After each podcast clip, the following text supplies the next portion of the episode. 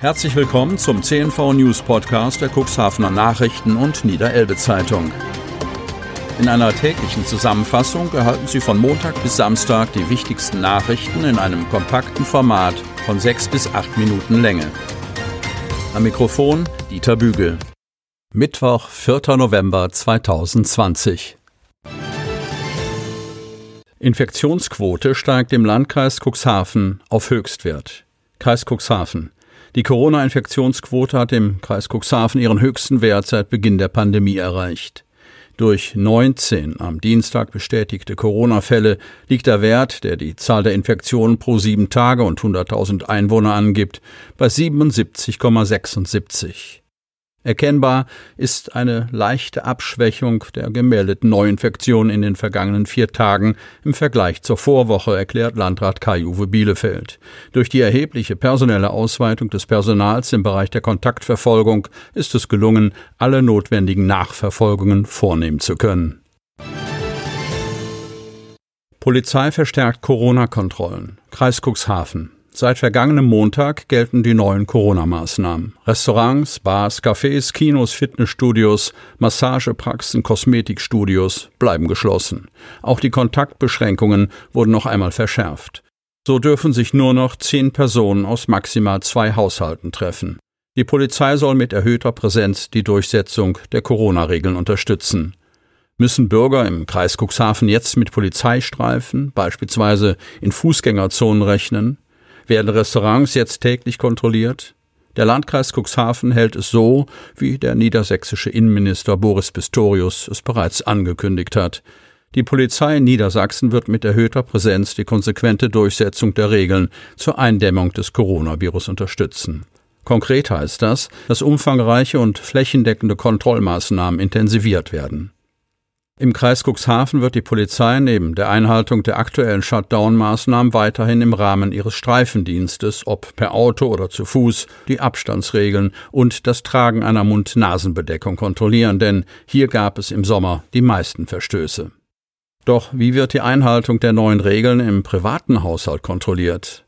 Michael Lechlein, Sprecher des Landkreises Cuxhaven, erklärt, Grundsätzlich ist die Wohnung unverletzlich. Das regelt das Grundgesetz. Im Sinne der Corona-Verordnung können allerdings Kontrollen durchgeführt werden, wenn sie erforderlich sind. Hier muss die Polizei aber in jedem Einzelfall prüfen, ob eine Dringlichkeit besteht. Daher kann die Polizei nicht nach Gutdünken in jeder Wohnung mal ebenso nachgucken. Eingriffe dürfen nur zur Abwehr einer Gefahr, auch zur Verhütung dringender Gefahren für die öffentliche Sicherheit und Ordnung vorgenommen werden, Dazu gehört auch die Bekämpfung von Seuchengefahr, erklärt Michael Lechlein.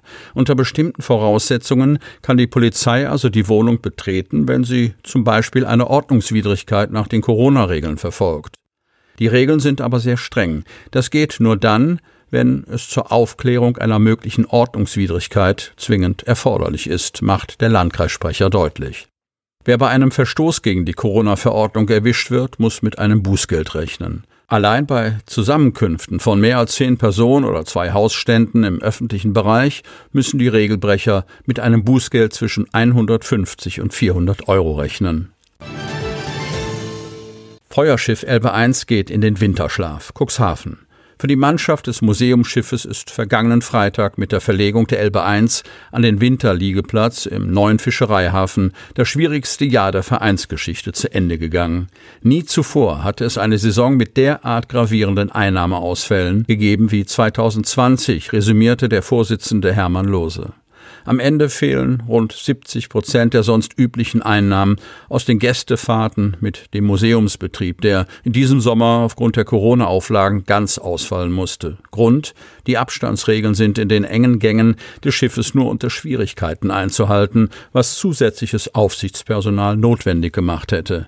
Die gute Nachricht, der Erhaltungszustand des fahrbereiten Oldtimers wurde bei einer Besichtigung durch die Berufsgenossenschaft Verkehr am Montag als bemerkenswert gut bezeichnet. Das betreffe die Bereiche Sicherheit, Maschine und den allgemeinen technischen Zustand, freut sich Kapitän Bernd Petersen, 66, der Hermann Lose seit einem Jahr im Vorstand unterstützt.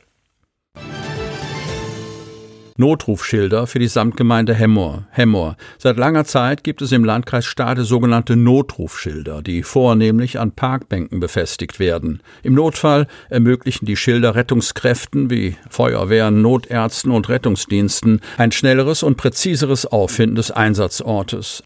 Ab sofort verfügt nun auch die Samtgemeinde Hemmoor über Notrufschilder. Geboren wurde die Idee im Rahmen des städtischen Bürgerhaushalts.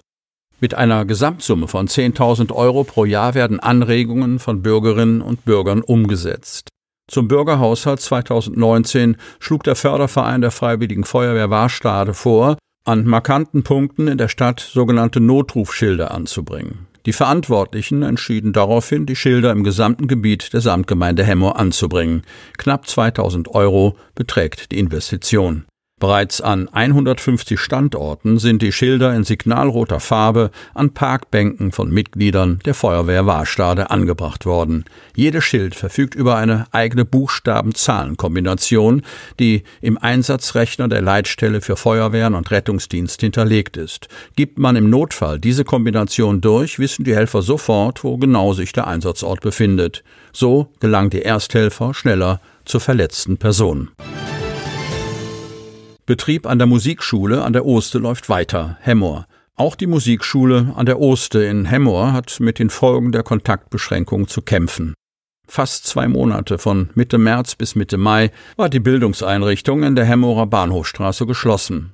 Zurzeit läuft der Unterricht an der Musikschule fast normal weiter. Lediglich der Chorgesang und die Arbeit mit den Bläsern sei ausgesetzt bzw. eingeschränkt, teilt Musikschulleiter Wolfgang Haag mit.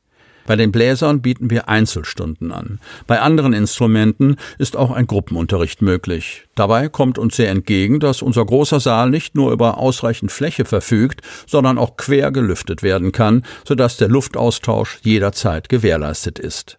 Sorgenfalten auf die Stirn treibt Wolfgang Haag der Wegfall der Kooperationsstunden mit den Kindergärten. Hier hagelt es im Moment Absagen wegen der Corona-bedingten Zugangsbeschränkungen in den Einrichtungen. Damit fällt auch eine wichtige Einnahmequelle weg. Das spiegelt sich natürlich in der Auslastung unserer 26 Lehrkräfte wider. Ich hoffe, dass wir auch weiterhin in den Grundschulen unterrichten dürfen. Der Haushalt der Musikschule finanziert sich zu einem großen Teil aus Kursgebühren. Und zum Schluss noch ein kurzer Hinweis in eigener Sache. Sie wollen noch tiefer in die Themen aus Ihrer Region eintauchen? Im CNV Medien Podcast auf Tauchgang kommen jede Woche Freitag spannende Personen, emotionale Stories und tolle lokale Projekte aus dem Landkreis Cuxhaven zu Wort. Einfach kostenlos abonnieren auf Spotify, Apple Podcast, Amazon oder auf der Startseite unseres Medienhauses unter cnv-medien.de. Sie hörten den Podcast der CNV Medien, Redaktionsleitung Ulrich Rode und Christoph Käfer. Produktion Rocket Audio Production.